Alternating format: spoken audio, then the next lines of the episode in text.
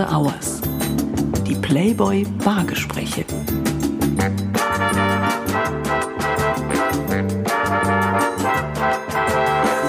Herzlich willkommen zu After Hours, dem Playboy Podcast. Mein Name ist Florian Beutin und ich bin Chefredakteur und Verleger des deutschen Playboy. In der heutigen Ausgabe von After Hours spreche ich mit einem Mann, für den offenbar vor allem eine Maxime gilt, geht nicht, gibt's nicht. Ein Mann, der inzwischen sechs Weltrekorde hält und von sich selbst sagt, das Limit bin nur ich. Im Sommer 2017 geht der Wahnsinn los. Da fährt er von Cabo da Roca in Portugal bis nach Vladivostok, Russland. 14.331 Kilometer. In 64 Tagen, zwei Stunden und 25 Minuten. Auf dem Fahrrad. Ganz alleine. Startschuss für eine Weltrekordserie. In jedem Jahr darauf startet der Extremsportler zu einem neuen Abenteuer. Immer nach dem Motto weiter, härter, extremer. Seine längste Tour, ja sein Meisterstück, beginnt er am 26. September 2020, mitten in der Pandemie. Es ist der Start zu einer unglaublichen Reise. Ein Triathlon um die ganze Welt. Von München aus fährt der damals 34-Jährige auf dem Fahrrad über die Alpen bis an die Adria. Dort schwimmt er 456 Kilometer quer durchs Mittelmeer, fährt auf dem Rad anschließend bis ans Ende Sibiriens, läuft in 120 Marathons quer durch Mexiko und kehrt erst am 29. November 2021 wieder zurück an den Ort, wo er 430 Tage zuvor sein episches Abenteuer begann. In seinen Beinen hat der Mann inzwischen mehr als 450 geschwommene Kilometer, 5000 gelaufene Kilometer und 21.000 Kilometer auf dem Rad, was in etwa der Distanz von 120 Ironman-Wettbewerben entspricht. Und heute ist er hier. Ich freue mich auf den ehemaligen IT-Manager und heutigen Extremsportler, sechsfachen Weltrekordhalter, erfolgreichen Buchautor und Vortragsredner. Herzlich willkommen zu After Hours, den Playboy Bargesprächen, Jonas Deichmann. Ja, hallo und vielen Dank. Ich bin gespannt und freue mich auf den heutigen Tag mit dir. Ich freue mich auch wirklich sehr, dass du hier bist. Ich weiß, dass du unglaublich viel beschäftigt bist. Ich meine, mehr als ein Jahr bist du durch die Gegend gerannt äh, und seitdem äh, rennst du immer weiter, tatsächlich von einem Medientermin zum anderen. Du bist ja ein richtiger Superstar, muss man sagen. Ähm, schön, dass du hier bist. Wir sitzen hier in einer Bar wir sitzen, das muss man dazu sagen, das ist, glaube ich, nicht deine Lieblingsbeschäftigung und für dich sicher eine ungewohnte Situation. Bevor wir darüber sprechen, wie man auf diese wahnsinnige Idee kommt, die Erde vollkommen alleine per Triathlon zu umrunden, die erste Frage, möchtest du was trinken? Immer sehr, sehr gerne. Das ist das Tolle. Also ich bin für die Getränke nicht zuständig. Ich stelle die Fragen hier, aber wir haben jemanden, der sich auskennt mit Getränken und zwar das ist die Maike Zimmermann. Ich freue mich sehr, dass wir wieder bei dir sind. Wir sind hier in der Bar im Harthaus München. Liebe Maike, was kannst du uns kredenzen? Hallo und schönen guten Abend. Erstmal schön, dass wir uns heute auch kennenlernen.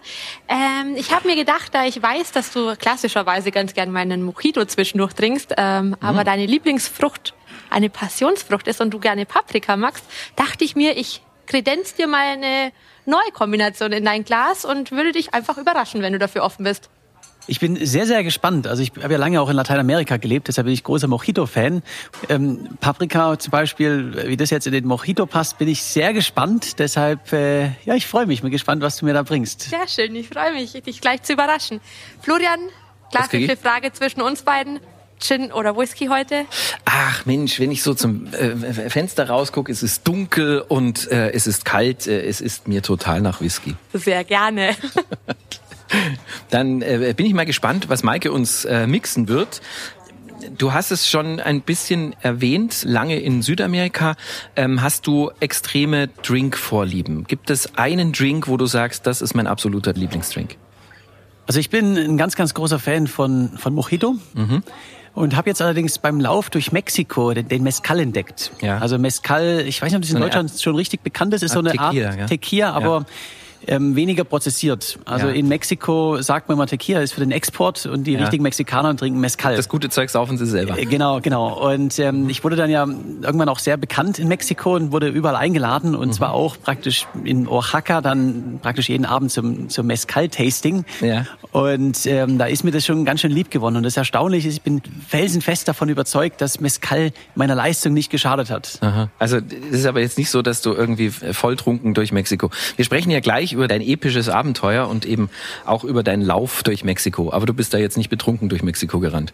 Äh, nee, ich habe mal abends so ein kleines Tasting gemacht. Ich bin auch immer der Meinung, wenn ich mir abends ein Mezcal gönne, dann verliere ich vielleicht fünf Prozent körperliche Leistungsfähigkeit am nächsten Tag, aber dafür gewinne ich 20 an, an, Motivation. Oh, genau. Ja, genau. Ja, und deshalb, ähm, ich habe meine Zeiten ja, ich kenne ja meine Zeiten, ja. wie viel ich am Marathon am nächsten Tag gelaufen bin. Und da gibt's Beweise für, ähm, ich bin nach einem Mezcal-Tasting nicht langsamer gewesen am nächsten Tag. okay. Ähm, wie wichtig war Trinken überhaupt auf deiner, auf deiner Weltreise? Enorm wichtig. Ähm, also in erster Linie Wasser natürlich. Ich mhm. bin ja auch durch die durch die Wüste gerannt und ähm, durch das Meer geschwommen, wo man ja. auch unglaublich viel Wasser braucht. Hattest du mal Angst zu verdursten? Also gerade weil du das sagst, äh, bei enormer Hitze bist du ja auch gelaufen. Ich hatte in Mexiko am Anfang große Bedenken. Ähm, ich gab auch Abschnitte, da sind es zwei Tage bis zum nächsten Restaurant oder, ähm, oder Supermarkt. Und bei plus 40 Grad, da habe ich wirklich auch Bedenken gehabt, wie schwer denn mein Anhänger sein wird. Mhm. Weil ich mhm. hatte ja kein Begleitauto. Ich habe ja mhm. mein Gepäck hinter mir hergezogen, ja. dass ich dann da 20 Liter drin habe und es dann nicht mehr den Berg hochkommen. Ja. War am Ende komplett unbegründet, denn die Mexikaner waren alle so unglaublich nett. Jedes Auto hat angehalten und mir, mir Wasser und Essen gegeben. Also ja. am Ende war das, habe ich dann nie mehr als ein, zwei Liter dabei gehabt. Und das Problem war eher, die haben mir so viele Geschenke gegeben, dass, dass ich gar nicht mehr mal alles annehmen konnte. Genau, du, du warst dann plötzlich schwer beladen, äh, bist du durch die Gegend gerannt. In 430 Tagen um die ganze Welt, schwimmend, zu Fuß und auf dem Rad. Und das die meiste Zeit ganz allein. Mit welchem Menschen, berühmten Menschen oder aus deiner näheren Umgebung würdest du dich heute gerne auf ein Bier treffen wollen, um ihm deine ganze Geschichte zu erzählen? Also am allerliebsten natürlich jetzt erstmal mit meiner, mit meiner Familie, die ich ewig nicht gesehen hätte. Mhm. Und äh, mit dem Reinhold Messner würde ich mich gerne mal auf ein Bier mhm. treffen. Kennt ihr und euch beide? Und dem Tom Hanks natürlich. Ja, ja, zu Tom Hanks kommen wir gleich natürlich, klar. Aber äh, Reinhold Messer, kennt ihr beide euch? Ihr seid ja beide verrückte Extremsportler. Ähm, bisher noch nicht. Bisher noch nicht, ja. Hat er von dir Notiz genommen? Weißt du das? Das weiß ich nicht, nee. Mensch, Lieber Reinhold Messner, ihr, euch verbindet ja auch was. Ihr seid beide ähm, in jüngster Zeit äh, groß im, im Playboy gefeatured worden. Also lieber Reinhold Messner, wenn du das hörst, so, also ich meine, hier gibt's noch einen anderen Wahnsinnigen. Du hast deine epische Reise um die Welt in einem Buch aufgeschrieben. Äh, das Limit bin nur ich, wie ich als erster Mensch die Welt im Triathlon umrundete. Das Buch ist Anfang Dezember, ich glaube am 1. Dezember 2021 im Polyglott Verlag erschienen und war sofort vergriffen. Ähm, wie fühlt sich das an, nicht nur sportlich Extremes geschafft, sondern gleich noch einen Bestseller geschrieben zu haben? Ist natürlich ein ganz, ganz tolles Gefühl, weil auch ein ein Buch ist ja ein, ein physisches Produkt und es ist was, was ganz, ganz Besonderes. Da war jetzt zwei Jahre Arbeit mit der Planung drinne mhm. und man kann es in den Händen halten und es ist, es sagen viele und man denkt auch immer wirklich, aber es ist so, wenn du dein erstes Mal dein eigenes Buch in der Hand hast, das ist was ganz Besonderes. Und es übertrifft ja wirklich alle Erwartungen. Die erste Auflage, die laut Verlag schon sehr optimistisch war, auch war innerhalb von wenigen Tagen komplett ausverkauft. Ja. Jetzt ist die zweite Auflage vor, vor zwei Tagen rausgekommen und mhm. ist bereits vom Verlag komplett äh, weg gewesen, komplett, Aha. bevor sie überhaupt auf dem Markt war. Ja. Also ähm, und jetzt kommt eine dritte Auflage raus, eine vierte Auflage und das. Buch ist noch keine drei Wochen alt. Also ja. es ist, ist unglaublich. Es ist Spiegel Bestseller Nummer zwei aktuell. Ja. Ähm, und das ist nicht das Ende der Fahnenstange. Tendenz steigend, genau. Also es ist ähm, ja, unglaublich. Und ähm, das macht natürlich unglaublich viel Spaß auch. Ja, aber jetzt erklär, erklär mir mal, du bist ja am 29. November zurückgekommen und am 1. Dezember war das Buch äh, sozusagen im Buchhandel. Äh, da hast du in 24 Stunden das Buch geschrieben und, und, und in den Laden gebracht oder wie hast du das geschafft? Also ich habe natürlich ein bisschen Unterstützung gehabt vom Verlag beim Buchschreiben und ich habe so einmal die Woche eine Sprachnachricht geschickt, wo mhm. ich einfach ausführlich erzählt hat mit jedem Detail, was ist mir jetzt die letzte Woche Spannendes passiert. Und dann haben wir so alle drei bis vier Wochen miteinander über Skype oder Zoom ähm, gesprochen. Mhm. Ähm, der Martin Waller, der am Ende mich dabei unterstützt hat, ist dann nach Mexiko gekommen und wir haben das Buch gemeinsam geschrieben. Mhm. Und äh, somit ist das jetzt eben auch schon, auch schon fertig, weil da muss man auch ganz klar sagen, ich bin, also klar, ich kann auch schreiben, aber es ist jetzt nicht, ich bin kein Profischreiber und ja.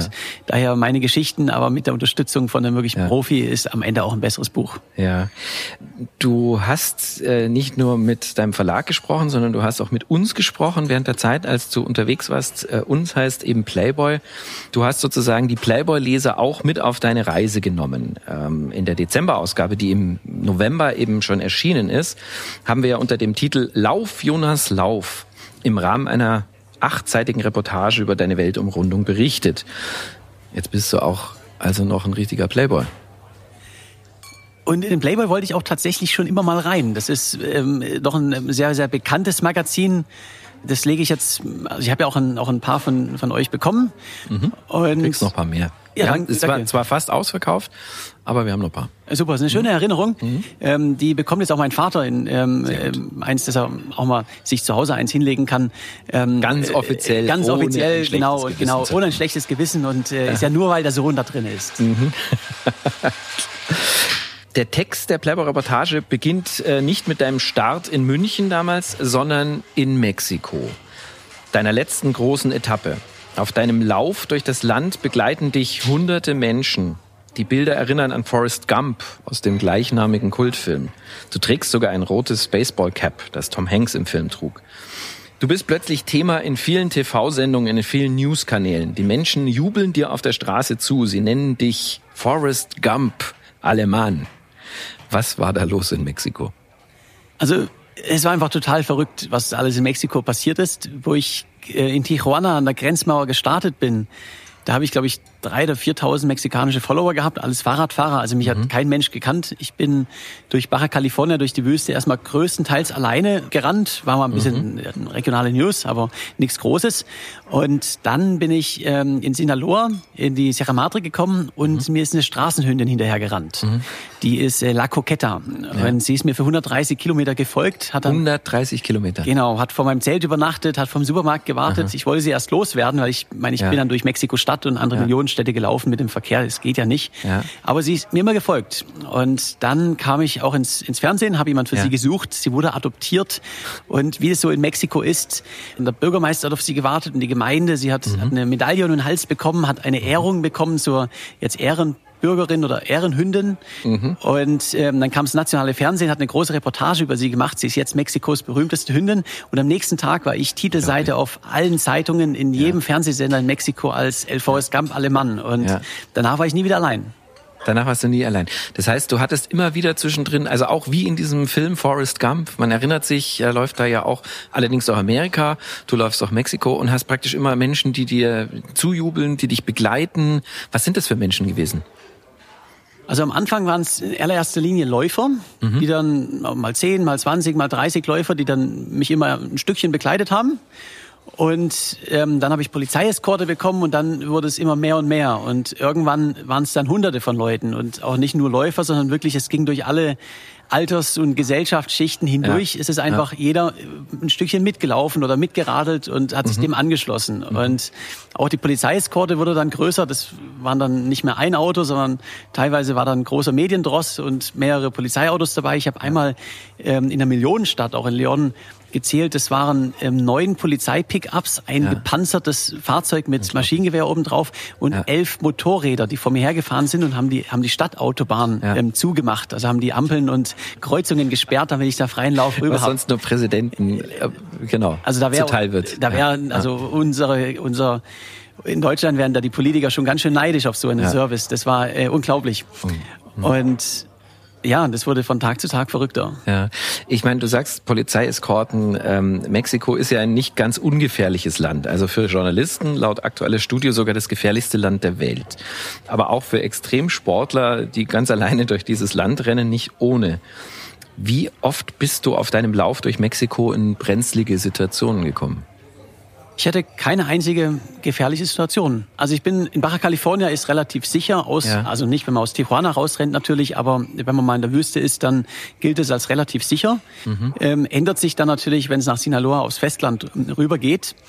Dort bin ich dann aber ja auch durch die Sierra Madre dann auf dem Festland ja. gerannt und ähm, die Drogenkartelle kamen dann auch. Aber die kamen, die, denen bist du begegnet? Genau, also man sieht ja? also am Anfang natürlich immer Kinder auf, auf mit Motorrad und mhm. Walkie-Talkie, also die mhm. beobachten die Straße. Ja. Und es kamen dann auch mal zwei Männer auf dem Motorrad vorbei mit, mhm. ähm, mit Gewehr mit schweren Waffen und haben mich angehalten. Und meinen, ja, mhm. Jonas, wir haben ja schon auf dich gewartet, mhm. äh, weil äh, willkommen. Und du weißt, wir sind hier die Chefs und du machst dir keine Sorgen, wir passen auf dich auf. Aha. Wir folgen dir auf Instagram und jetzt wollen wir noch ein Selfie mit dir haben. Und das ja. war eins der berüchtigsten Kartelle in Mexiko.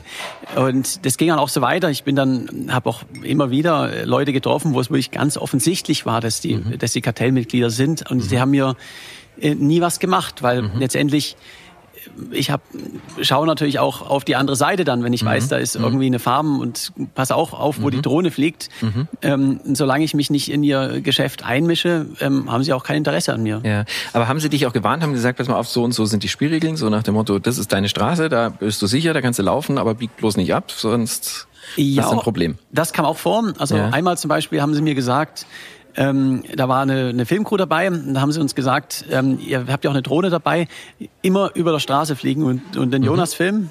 Wenn die Drohne über den Hügel fliegt, dann mhm. schießen wir sie runter. Und das war mhm. vollkommen ernst gemeint. Mhm. Ja, ja, klar. Ich meine, wenn es nur die Drohne ist, dann sagt man, okay, die gibt's noch mal. Den Jonas gibt's halt nur einmal. Ja, also Übernachtungsplätze ja. hat mir auch manchmal halt gesagt, wo ich übernachten soll und wo, okay. und wo nicht. Ja. Aber immer auf eine freundliche Art und Weise. Also ich bin ähm, ich habe persönlich nie ein Problem damit mit ihnen ja. gehabt. Warst du darauf vorbereitet? Also wenn du, ich meine, du wolltest ursprünglich ja gar nicht durch Mexiko laufen, sondern du wolltest durch die USA laufen. Aber auch die USA ist ja nicht ganz ungefährlich. Aber als du dann gesagt hast, okay, ich muss jetzt äh, aufgrund von Corona-Bestimmungen, ich glaube Einreisebestimmung, muss ich jetzt durch Mexiko laufen, warst du in irgendeiner Form vorbereitet? Weil ich habe es ja gerade erwähnt, Mexiko ist eines der gefährlichsten Länder der Welt.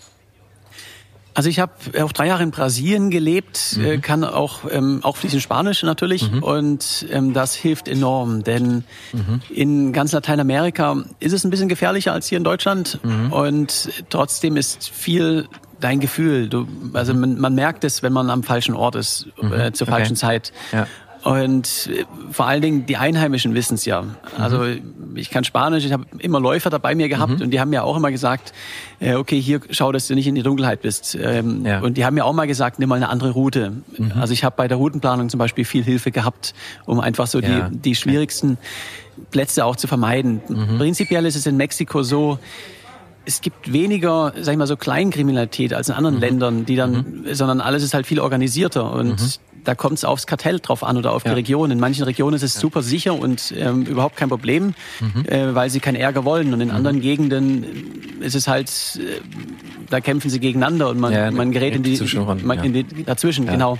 Daher ist es einfach unglaublich wichtig, dass man weiß, äh, wo man lang kann und mhm. wo nicht. Äh, wenn man lokale mhm. Kontakte hat, ist es nicht so gefährlich. Mhm.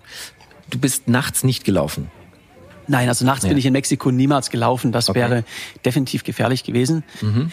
Ähm, ich bin am Ende noch durch Chiapas auch gelaufen. Das mhm. ist ein mhm. Bundesstaat, der gilt als, also auch in Mexiko als aktuell sehr, sehr gefährlich. Da okay. habe ich allerdings so eine halbe Armee als, mhm. als Eskorte gehabt. Ja. Also du, du warst wirklich, äh, du hattest Personenschutz in, in Mexiko. Hattest du jemals Angst um dein Leben der ganzen Reise?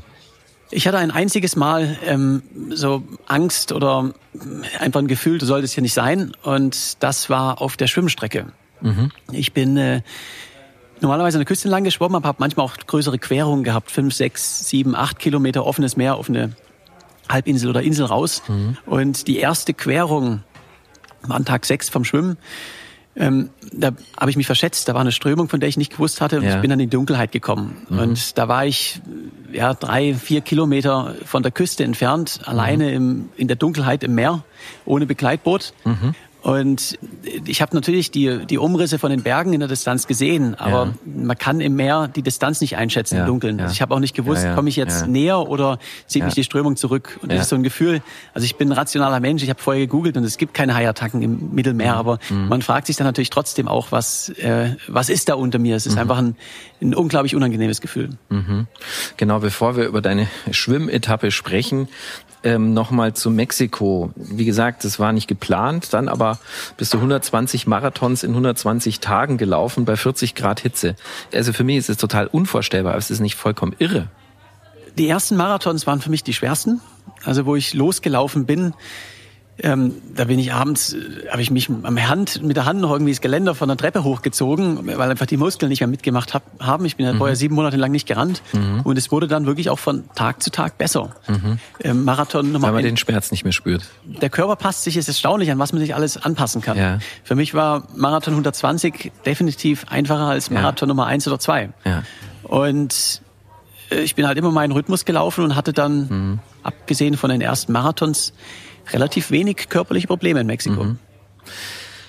Wir haben es jetzt deutlich angenehmer als äh, bei 120 Marathons in 120 Tagen bei 40 Grad. Ähm, es ist angenehm temperiert, äh, es ist wohlig hier, wir sitzen hier und Maike hat uns gerade wunderbare Drinks äh, kredenzt. Äh, liebe Hörerinnen und Hörer, ihr könnt es jetzt nicht sehen, ähm, wir beschreiben es euch gerne gleich und ihr könnt es übrigens auch sehen, äh, was wir hier konsumieren, was Maike Zimmermann hier sensationelles mixt und zwar bei www.playboy.de slash Podcast. Liebe Maike, was haben wir in diesen wunderschönen exotischen Gläsern? Beim Jonas haben wir einmal einen Hauch von Passionsfrucht, gelbe Paprika in der Tat, die ein bisschen süß in den Drink zaubert. Ein bisschen Gin. Ich dachte mir, wir gehen mal weg vom Rum und hin zum Gin, weil Florian ja auch ganz gerne mal den Gin äh, bevorzugt. Ein Hauch von äh, Ananas ist noch im Glas, Zitronengras und ein bisschen Vanille sowie Limette für die Säure, dass es schöner, fruchtig, erfrischender Drink für dich ist. Und der Löffel ist noch dafür da, dass du die Passionsfrucht gleich noch auslöffeln kannst, um ja die Vitamine äh, sind ja ganz genau. wichtig, klar. Beim Florian haben wir einmal einen flüssigen Apfelstrudel im Glas. Einen flüssigen Apfelstrudel. Einen flüssigen Apfelstrudel. Du wolltest Liebe was Apfel. auf Whisky-Basis zu ja. dem äh, muckeligen Wetter da draußen. Ja. Ähm, mit einem Rye Whisky heute. Wir sind mal weggegangen vom ah, Single Malt hin zu einem sehr rockenhaltigen Whisky. Bisschen Vanille, Ananas, äh, Sahne in der Tat, Apfel und äh, ein bisschen Zimt in der Form von Sirup selbst gekocht. Also wenn ihr Zum wirklich, Wohle. Vielen Dank, lieber Maike. Also wenn ihr wirklich mal sehen wollt, wie man Apfelstrudel äh, trinkt mit Whisky, dann geht wirklich bei uns auf die Website. Ich sag's gerne nochmal: www.playboy.de slash podcast. Lieber Jonas, zum Wohl. Tschüss. Oh, das ist wie wie das ist ja ein Obstsalat, ein halber. Mhm. Oh. Boah, der ist super. Boah, ist das. Oh, ist Und sowas in die Richtung habe ich noch nie getrunken. Ja. Also, also komplett, komplett anders. Ja. Also Maike ist eine wahre Künstlerin. Ja, Mensch, zu deinen Leiden. Ein, einen größeren Kontrast könnte es nicht geben. Wir trinken hier das feinste Zeugs. Zu deinen Leiden. Deine Reise begann ja am 26. September 2020 in München bei ja, widrigen Bedingungen, Nieselregen und per Fahrrad. Nach der Alpenüberquerung dann die erste ganz große Herausforderung, schwimmend die 456 Kilometer quer durch die Adria bis nach Dubrovnik. 54 Tage im kalten Meer. Und du hast auch gerade es ein bisschen angedeutet, auch nachts. Wie geht das überhaupt? Wie kann man sich sowas vorstellen? Also Schwimmen war für mich die, die absolute Hölle. Vor allen Dingen, ich habe ja, du hast es am Anfang auch erzählt, ich habe ja verschiedene Fahrradrekorde vorher aufgestellt. Ich bin auch oft laufen gewesen im Training, aber ich habe von Schwimmen wirklich keine Ahnung gehabt. Ich mhm. habe halt Seepferdchen mal gehabt, in der, gemacht mhm. in der Schule und habe mich jetzt da ähm, ziemlich unwissend in die Adria gestürzt, habe noch so ein Floß hinter mir hergezogen mit meiner ja. Ausrüstung und es war von Tag eins an die Hölle. Also ja. körperlich gesehen halt überall offene Wunden von dem Salzwasser ja, und das war ja auch, Du bist ja im September gestartet, das heißt, du bist da ja auch im Herbst, bist du dann in die Adria. Die ist jetzt dann auch nicht so wahnsinnig warm, oder? Das Wasser? Also wo ich gestartet bin, war es noch 22 Grad, wo ich ja. dann angekommen bin, waren es 16 Grad. Ja. Der, der Grund ist, im Sommer sind einfach viele Motorboote unterwegs und das, die sehen mich halt teilweise nicht. Also es ist lebensgefährlich und daher geht nur in der Nebensaison. Ja. Und mhm. ja, abgesehen von, von Scheuerstellen, offenen mhm. Wunden, ähm, auch ich habe mir mal eine Schnittwunde am ersten Tag im ja. Fuß zugezogen vom, ja. von Felsen. Das verhält nicht im Salzwasser. Wenn man ja. jeden Tag äh, sieben Stunden im Wasser ist, dann hat man den, mhm. die Schnittwunde zwei Monate später immer noch. Mhm.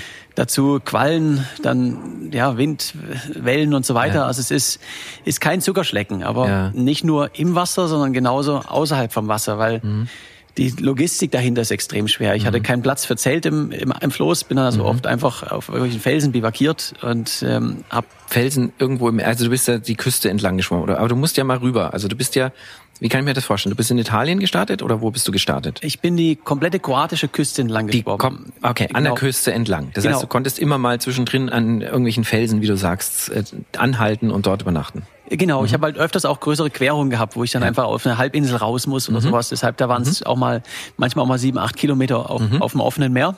Prinzipiell bin ich immer die Küste entlang geschwommen, ja. aber man hat ja nicht jetzt wie auf dem Fahrrad die, die Reichweite, sondern mhm. äh, wo man jetzt einfach sagt, es wird dunkel, dann fahre ich halt noch zehn Kilometer und dann, mhm. dann kommt da schon ein Restaurant oder ein schöner mhm. Schlafplatz. Mhm. Beim Schwimmen, wenn es dunkel wird, dann habe ich noch eine halbe Stunde, da schaffe ich einen Kilometer. Ja, ja. Und da ist dann einfach oft Steilküste und äh, dann gucke ich halt, wo ich irgendwie so notdürftig unterkomme. Mhm.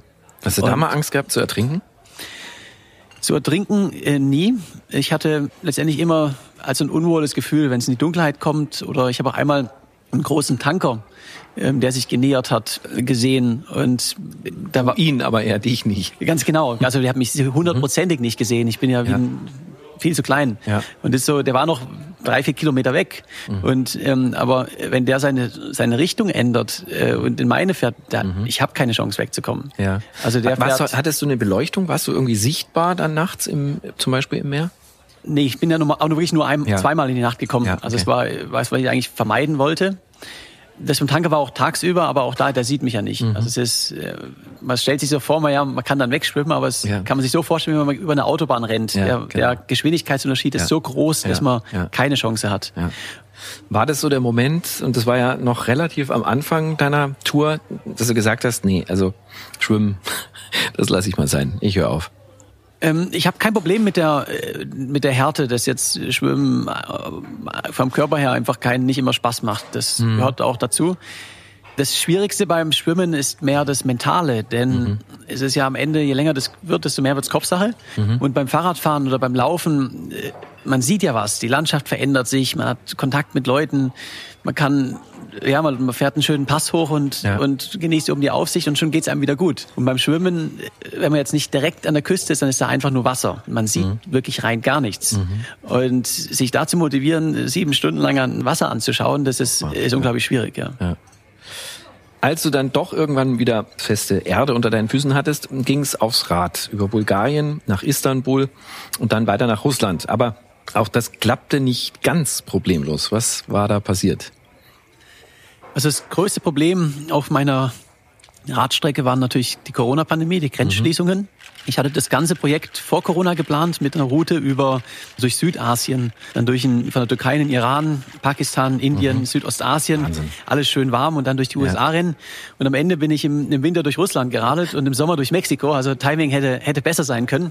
Und mhm. ähm, wo ich in der Türkei angekommen bin, da bin ich erst mal sieben Wochen lang festgesessen, weil mhm. es war die zweite Welle mhm. und alle Grenzen waren zu. Ich habe dann mit viel, viel Vitamin B am Ende eine Sondereinreisegenehmigung für Russland bekommen ja. und konnte dann äh, meine Reise fortsetzen. Aber du bist da praktisch mal durch die ganze Westtürkei bist du geradelt, gell? Du bist da fast im Kreis gefahren. Äh, genau, ich habe, mhm. wo ich in Istanbul war, wurde klar, ähm, nee, erstmal geht's jetzt nicht weiter. Mhm. Ähm, ich fahre jetzt mal in die in die Richtung, so Richtung Georgien. Das ist dann hoffentlich die Grenzen wieder aufmachen und schau nach mhm. einer Lösung und bin dann locker weitergeradelt und habe mhm. währenddessen dann alle möglichen Kontakte, die ich hatte, probiert. Mhm. Auf politischer Ebene war erstmal gar nichts zu machen. Ähm, liegt zum einen an Corona, aber auch an den deutsch-russischen Beziehungen, die ja. halt zu dem Zeitpunkt nicht die besten waren. Und dann kam irgendwann Kontakt zum über die Triathlon-Union zum Olympischen mhm. Komitee und mhm. da habe ich mhm. dann ähm, am Ende ein Sportvisum und eine Sonder Genehmigung bekommen, um auch die Landgrenze zu überschreiten. Mhm. Weil das Visum mhm. war ein Problem, das viel größere war noch die Landgrenze, die mhm. offiziell nur für russische Lkw-Fahrer geöffnet war. Ja. Und das warst du äh, ganz äh, offensichtlich nicht äh, mit deinem Fahrrad. Du durchquerst Russland dann bis nach Vladivostok. Mehr als 10.000 Kilometer auf dem Fahrrad. Teilweise totale Einöde. Du hast auch noch gesagt, Winter in Russland. Wie schafft man es da nicht verrückt zu werden? Also die meisten Tage im russischen Winter sind wirklich ähm, nicht gerade schön. Ich habe alles gehabt von Schneesturm von minus 20 Grad bis noch viel, viel schlimmer, wenn dann mhm. der Frühling kommt mhm. und tagsüber so 0 Grad hat und mhm. einfach alles nass ist und dann nachts minus 15 im Zelt. Ja. Das Wichtigste ist immer, äh, große Ziele in kleine herunterbrechen. Also in meinem Kopf habe ich mir nicht gedacht, ähm, guck mal, jetzt ist schon wieder ein Schneesturm und du hast noch 8000 Kilometer bis Vladivostok, sondern ich habe mir immer gedacht, oh, jetzt fährst du noch zwei Stunden und dann da kommt ein Restaurant und mhm. äh, da gibt's Pilmeni, da gibt's einen Schokoriegel und was Warmes zu trinken und mhm. dann, dann bist du ja wieder happy. Mhm. Und, äh, und so geht's immer weiter und, und zwei Monate später war ich dann am Pazifik. Das klingt so einfach. Dennoch, was waren die schlimmsten Momente dieser Reise? Also der schlimmste äh, war für mich tatsächlich in, in der Türkei festzustecken. Mhm. Aus dem Grund, die Querung nachts in der Türkei war auch der Horror und so ein Schneesturm in Russland, das macht auch nur begrenzt Spaß. Aber ich habe es immer unter meiner Kontrolle gehabt. Es war mhm. immer, wenn ja. du jetzt hier dich durch den Schneesturm kämpfst, ja. dann, äh, dann kommst du weiter und dann kommst du deinem Ziel ein Stückchen näher. Mhm.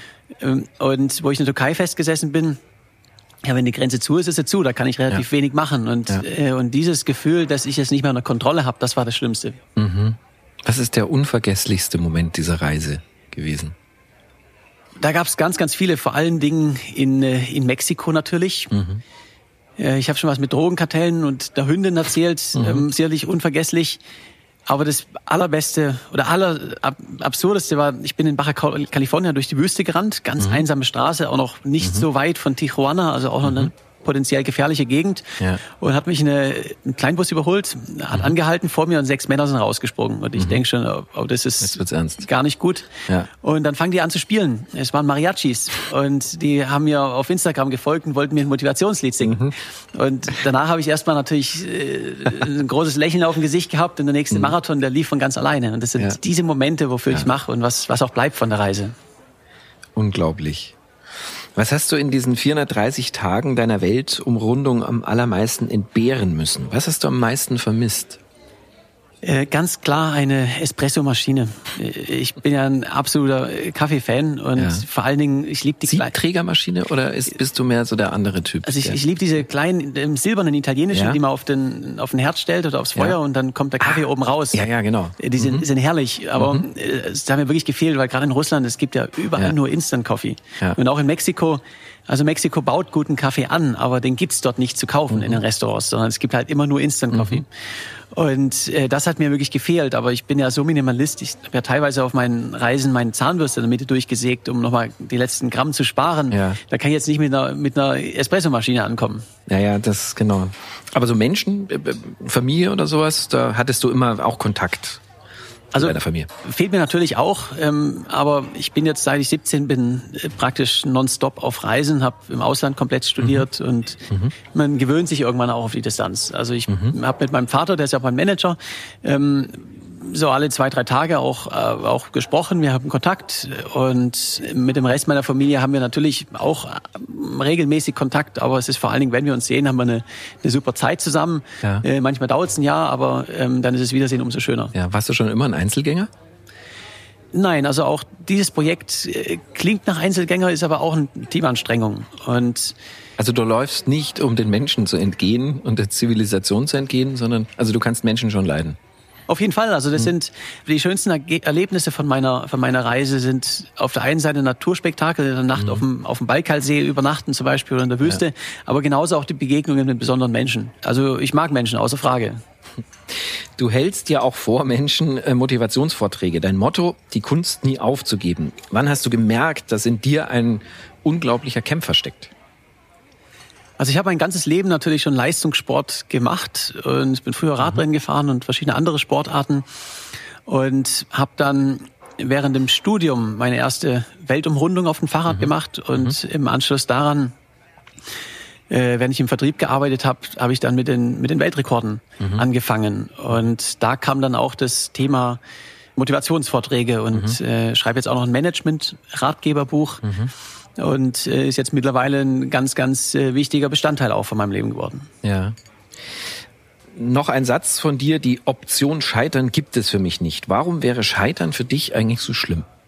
Ich sage immer, Scheitern ähm, oder ein Projekt aufgeben werde ich nur, wenn mir ein Arzt sagt, du wirst dir da langfristige körperliche Schäden davonziehen. Mhm. Dann geht die Gesundheit natürlich vor. Ansonsten gibt es immer einen Weg, wie es weitergeht. Ich bin mhm. schon in so vielen Situationen gewesen, wo es so aussah, als ähm, ob du jetzt am Tiefpunkt bist. Es geht nicht weiter. Und das Erstaunliche ist, man braucht irgendwo eine Kleinigkeit, was, was Tolles zu essen, eine tolle mhm. Begegnung und mhm. die Motivation ist wieder da. Es ja. geht wieder weiter. Für mich ist alles Kopfsache. Mhm.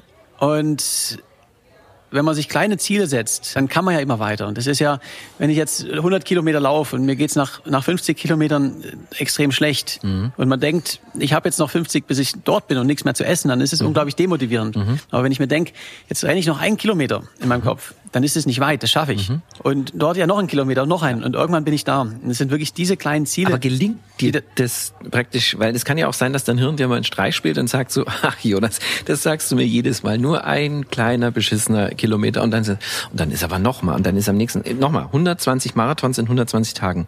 Das Wichtige ist, äh, neben den kleinen Zielen ein unglaublicher Optimismus. Also ich gehe immer davon aus, morgen wird's besser. Mhm. Auch wenn die Wettervorhersage schlecht ist, dann denke ich immer, sie ist ein kleines bisschen besser, als sie eigentlich ist. Und mhm. das Erstaunliche ist, ich weiß, manchmal ist es auch nicht so am Ende, aber es ist möglich. Ja. Ich habe schon ganz oft die Situation gehabt, wo es mir unglaublich schlecht ging, wo die wirklich alles gegen mich war. Mhm. Und am Ende ist aus irgendeinem Grund wieder, geht's weiter. Ja. Und daher die, die Hoffnung stirbt zuletzt. Ja.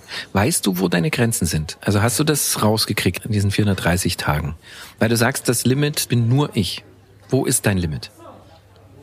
Körperlich gibt's natürlich auch irgendwo ein Limit, habe ich vor mhm. allen Dingen gemerkt bei der Hitze an der Küste in Mexiko, wo es dann 45 Grad hat und hohe Luftfeuchtigkeit und ich mhm. bin über 50 Kilometer gerannt, da, da ist man körperlich irgendwann vor dem Punkt, dass es man sonst zusammenbricht. Mhm. Aber mit das Limit äh, bin nur ich, geht's ja auch vor allen Dingen um die um die lange Distanz. Es ja. geht darum, seine, seine Träume zu verfolgen ja. und seine Ziele zu erreichen. Und das Limit in dem Sinne ist, dann setze ich mich eine Stunde ins Restaurant und esse was und trinke was und dann kann ich weiterrennen. Mhm. Und das geht immer. Mhm.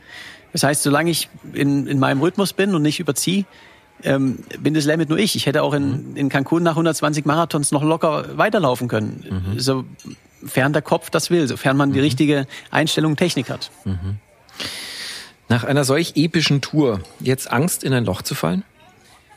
Nein, ich kenne das Problem von äh, vielen anderen, nicht nur Extremsportlern, sondern mhm. generell auch Reisenden oder Leute, die ein großes Projekt haben. Für ja. mich hat es der Trial um die Welt, das war mein Leben für zwei Jahre. Ich habe mhm. praktisch nichts anderes gemacht und mhm. jetzt ist es geschafft und da ja, kommt natürlich immer die Frage, was kommt als nächstes? Ich mhm. habe aus dem Grund immer bereits mein nächstes Projekt im Kopf. Also ich ja. habe ja jetzt viel Zeit gehabt nachzudenken ja. und bin jetzt erstmal froh, die nächsten Monate nicht auf dem Fahrrad sein zu müssen. Ja. Ich werde natürlich trotzdem viel machen, aber weiß ganz genau, da kommt der Punkt in fünf, sechs, sieben Monaten, ja. wo ich wieder bereit bin. Und Was soll dann kommen? Was? 2023 geht's wieder los. Ich okay. sage nur mhm. so viel. Es wird ähm, mindestens genauso groß und schwierig wie der Triathlon um die Welt. Und das hat noch ja. kein Mensch vorher gemacht. Aha. Und Darum geht's dir schon. Also du willst schon der Erste sein, der be bestimmte Dinge tut. Nicht ohne Grund hast du sechs Weltrekorde.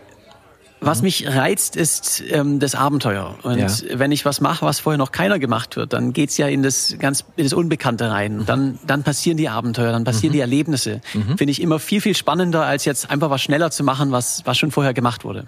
Aber das Projekt ist natürlich noch streng geheim. Natürlich. Ich habe jetzt nicht erwartet, dass du mir das jetzt erzählst, äh, was dann kommt. Wir freuen uns jedenfalls sehr. Ich meine, die Welt kennt dich jetzt als Extremsportler und zwar wirklich die ganze Welt. Was sollte man noch von dir kennen? Also es sind vor allen Dingen für mich die, die ganzen Erlebnisse, ähm, die im Vordergrund stehen. Und das ist jetzt in einem Buch verfasst worden. Es kommt im April ein, ein Dokumentarfilm raus, äh, mhm. äh, Vale la Pena, mhm. 90-minütigen Film. Ich teile auf meinen Vorträgen ähm, das ganze, die ganzen Erlebnisse und da sind ganz, ganz viele Stories, die, die viele Leute auch noch nicht kennen. Also daher, daher es kommt noch viel, was man, was man sich anschauen und auch durchlesen ja. kann. Würde mich natürlich sehr, sehr freuen. Bist du eigentlich, ich meine, lebst du in einer Partnerschaft? Ich habe eine sehr innige Partnerschaft mit meinem Fahrrad, äh, ja. nenne ich auch Esposa, Spanisch heißt Ehefrau. Ja. Und das ist ungefähr so nah, wie ich einer, einer Partnerin komme. Ja. Aber die, deine Partnerin quält dich ja praktisch. Brauchst du das irgendwie, dass deine Partnerin dich quält? Nee, wir genießen das zusammen, so die Erlebnisse. Mhm. Und äh, sie hat mich noch nie im Stich gelassen. Das ist herrlich. Mhm. Aber hättest du überhaupt, ist, passt in dein Leben auch eine Beziehung, also sag ich mal nicht zu einem Drahtesel, sondern zu einem menschlichen Wesen? Es ist aktuell bei mir schwierig natürlich. Mhm. Äh, ich sage nicht nein, aber ähm, ich werde mein Leben nicht ändern, um jetzt Familie zu haben. Ja. Äh, ich bin sehr, sehr glücklich mit meiner Situation, mit äh, wie mein, mein Leben aktuell ist. Und wenn sich das für irgendjemanden mal passt, dann, dann ist es auch gut. Ja. Aber ähm, ich werde jetzt nicht mich irgendwo niederlassen, um Familie zu haben. Ja. Aber begegnest du da nicht, ich meine, du bist fast zwei Jahre unterwegs oder ein Jahr unterwegs, so da begegnest du ja ständig Menschen. Gibt es da nicht auch Avancen? Also ich meine, wenn du Fans hast in Mexiko, du bist in allen TV-Shows, das ist ja nicht nur so, dass wahrscheinlich die Drogenmafia vorbeiguckt, äh, um mal guten Tag zu sagen, sondern vielleicht auch die eine oder andere äh, interessierte äh, junge Dame.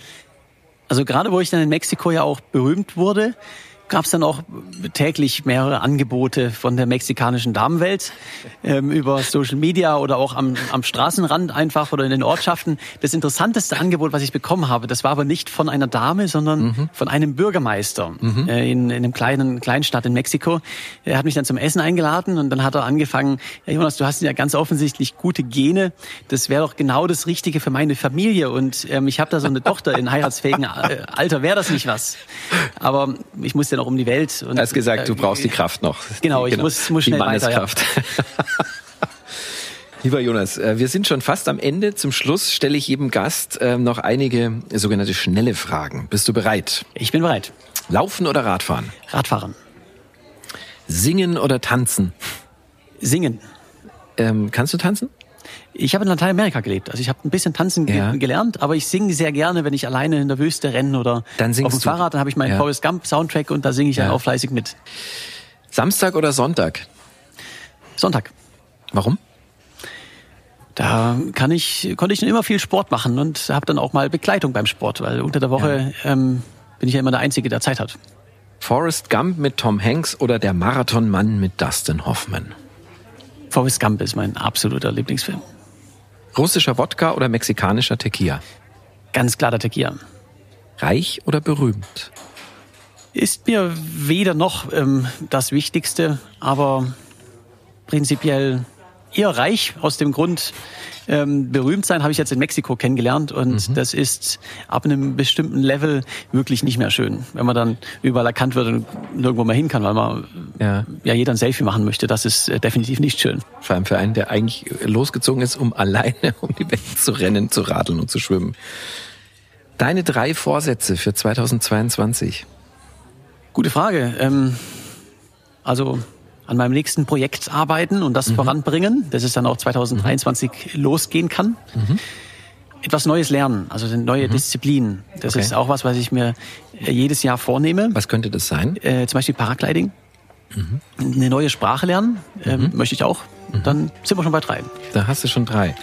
Ja, alle guten Dinge sind drei. Wir stoßen auch zum dritten Mal an. Lieber Jonas, ähm, vielen Dank für dieses Gespräch. Es war mir ein großes Vergnügen und ich bin jetzt noch beeindruckter, als ich es vorher schon war. Äh, danke und äh, wirklich, ich muss noch mal sagen, sensationell dieser Cocktail. Ich bin ja schon in über 100 Ländern gewesen und ich habe noch nie sowas in diese Richtung gehabt. Maike, der geht auf dich. Vielen Dank. Zum Wohl. Zum Wohl. After Hours, die Playboy Bargespräche, ist ein Podcast von Podimo. Produziert von Alex Wunschel und Frank Busch. Moderation Florian Beutin. Mehr Infos zu den Interviewgästen und die Rezepte für die Drinks von Maike findet ihr auf playboy.de slash podcast. Feedback und Vorschläge bitte gerne an podcast at playboy.de.